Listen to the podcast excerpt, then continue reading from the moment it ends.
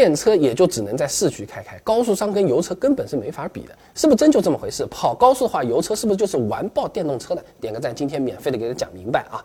那事实上，如果只是短途高速的话，电车看起来并不比油车差的啊。那参考这份报告数据，二零二三年国庆期间啊，高速路网上行驶距离低于两百公里的小客车占比百分之八十四，两百公里的高速呢，对于大部分电车来说还是比较轻松的，也不用在高速上面充电，所以这个和开油车的体验其实也没相差到多少啊。你要是家里还有充电的话，那开电车还能省点钱啊！像我们公司小伙伴，周末经常从杭州开电车回宁波，一路走高速，也没什么不方便的。而且来回基本上就充了一次，加充二十块钱，这比油车可省多了。你去看看火车票多少钱，跟大家挤在一起的大巴车多少钱？这二十啊！但你也要分情况，如果你是长途这个高速来跑，比如说什么一千公里这种，那确实是油车更有点优势了啊。首先补能的这个便利性上，全国来看，油车确实还是完胜电车的。那高速上每个服务区基本都是有加油站的，你开油车从进服务区加油到开出服务区，基本上十五分钟以内都能搞定。那开电车体验完全不一样了。虽然现在服务区充电桩覆盖率也很高了啊，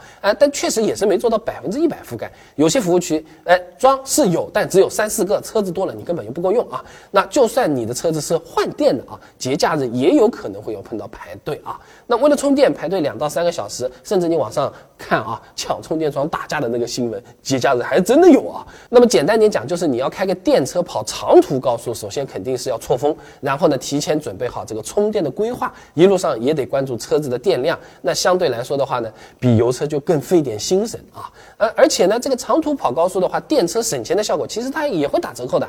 那你假设按照六百公里的这个高速来算啊，电车跑高速它的电耗是比较高的啊，不是油车高速省油啊。你要是冬天开个空调，百公里基本上就奔着二十度电去了啊。六百公里的话，也就是一百二十度的电。哎，服务区充电的价格哪有家里便宜？肯定外面最贵了，对不对？基本上每度一块八、两块的都有。那我们按一块八来算，一百二十度电的话，可是要两百十六块钱啊。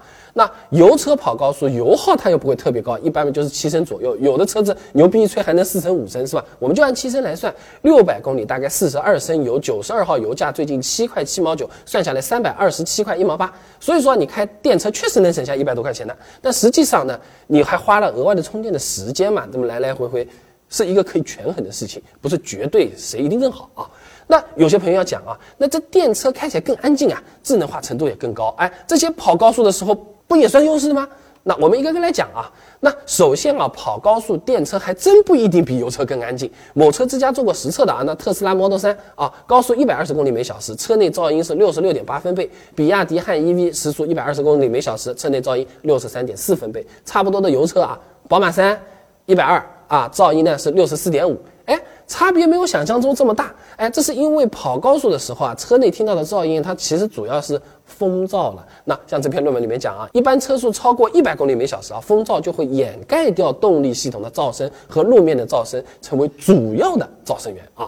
那然后就是驾驶辅助，哎，其实现在比较新的油车比你想象中做的要好一点嘞啊，十来万的油车啊，像什么朗逸、卡罗拉、新锐中高配的这种版本，一般也都有全速自适应巡航加车道保持来。那大方一点的，直接上 L 二级别的驾驶辅助了，跟同价位的电车啊，差别嗯真的差不多了啊，跑高速也是够用的。那当然了，有些电车厂家他自己专门研究出一套驾驶辅助系统，像什么小鹏啊、蔚来、特斯拉等等等等啊，那自驾水平呢确实也是高，跑高速用起来也是确实轻松但车子的价格的也高啊，那长途跑高速确实是油车优势更大，但如果我们平时基本上都在市区开的话，是不是就反过来电车优势要完胜这个油车了呢？只是上下班通勤开开车，电车相比油车每年到底能一共省多少钱？哎，有哪些事情是我们买了电车之后开过电车之后才？